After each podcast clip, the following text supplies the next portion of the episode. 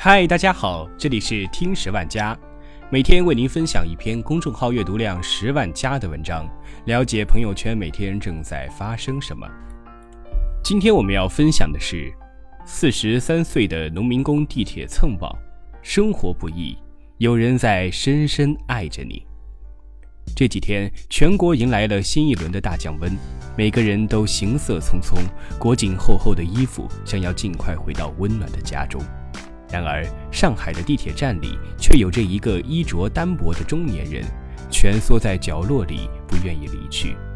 人们都叫他老葛，四十三岁，在上海做油漆工。他和其他工友一起住在工地临时搭建的板房里，那里没有网。每周总有两三天的时间，他会在晚上来到这个地铁站，就是为了蹭网，跟家人视频。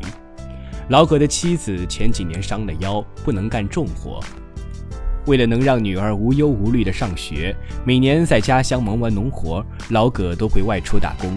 老葛在装修的房子，每平米二十万，卖了两千多万，而年收入只有两三万的他，要花七辈子才买得起。他在这城市忙忙碌碌，然而万家灯火却没有他的容身之处。老葛的家在手机的那一边，对家人的思念就寄托在小小的手机上。家里也没有网络，老葛的妻子只能去邻居家蹭网，用这台屏幕已经碎掉的手机和远方的丈夫见一面。但老葛仍旧觉得很幸福，地铁的免费 WiFi 能让他联络到家人。一年打工下来，两三万收入能让女儿上学，能给家里盖房，能让妻子不受累。这就是四十几岁的老葛心里的奔头。他蜷缩在这个城市的角落，心里却有融化冬日的温暖。成年人的生活里是没有容易二字的，即使他们从未被生活优待，却依旧努力着。微博上有人讲过这样一个故事。出租车刚上车几分钟，司机突然把车停在路边，声音发抖：“姑娘，你等我会儿成吗？我到现在还没吃晚饭呢，我我我糖尿病。”说完就急忙跑到后备箱翻出个干面包，狼吞虎咽起来。车边有家小报亭，我买了瓶水给他，他有点吃惊，眼里有东西闪亮亮的。屋外下着瓢泼大雨，一个外卖小哥浑身已经被雨水浸透了。他拿着电话讲了一会儿，似乎是被催单了。他一面解释，一面加急了脚步，又被狂风暴雨止住了脚步。他抬眼看了一下天空，犹豫了一下，又义无反顾地钻进了雨里。生活不易，但从未磨灭他们内心的善良。南京地铁一位民工小伙蹲着睡着了，哪怕车上有空位，他也不去坐。因为他担心自己的衣服蹭脏了别人。一个有教养的人总是会替他人去考虑，教养与金钱没有关系。南京地铁早高峰，一位农民工师傅看着一列列班车驶离，却迟迟不愿上车。不着急赶路吗？他们说，年轻人上班要赶时间，让他们先走，我们不赶时间。原来他们是怕自己的行李太多，影响了大家，耽误了赶着上班的人们。于是他们就这样站了两个小时，直到早高峰结束，才终于坐上了地铁。谢谢你们的善良。一对农民工夫妇刚从工地上回来，鞋子上沾满了泥土，怕弄脏便利店的地板。丈夫脱下鞋进便利店买东西，妻子站在门边等待。素养无关身份，每个尊重他人的人都值得被尊重。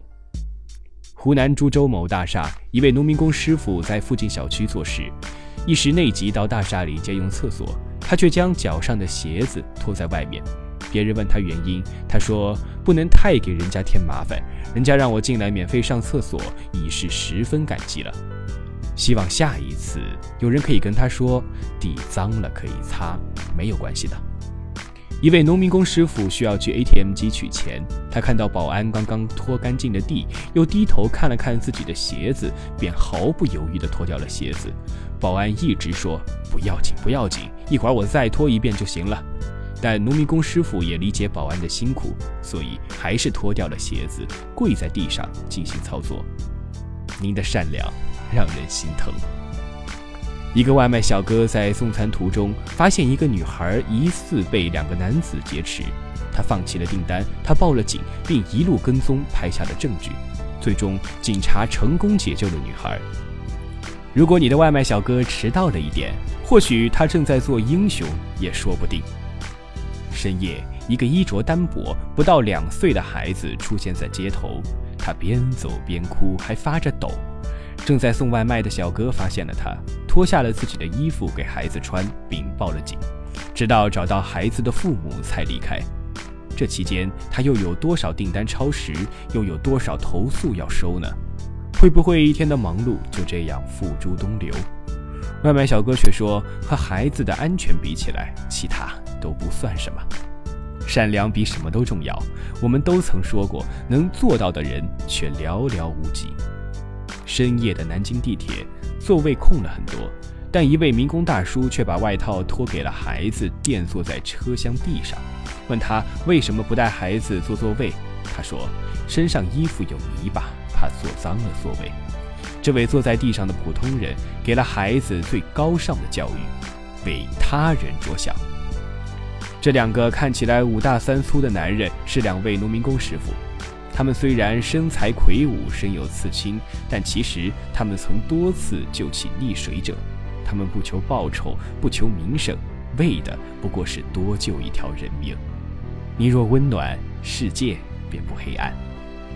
河南一位送餐员到一家餐馆取餐时，发现餐馆内六人因煤气中毒半昏迷。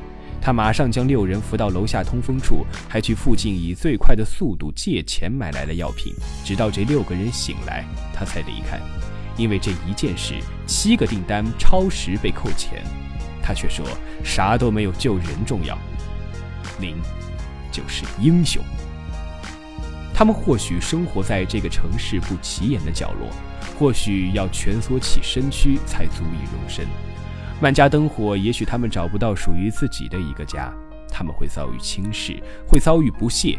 生活像一座山，他们都在负重前行，然而他们却从未放弃善良。你说你很累，可是环顾四周，谁又活得顺风顺水呢？请记得，当你拥抱这个世界，这个世界也会善待你。好了，今天的节目到这里就全部结束了。感谢您的收听，本篇文章来自公众号十点读书，文章来自视觉志，作者是小左。我们下期节目再见。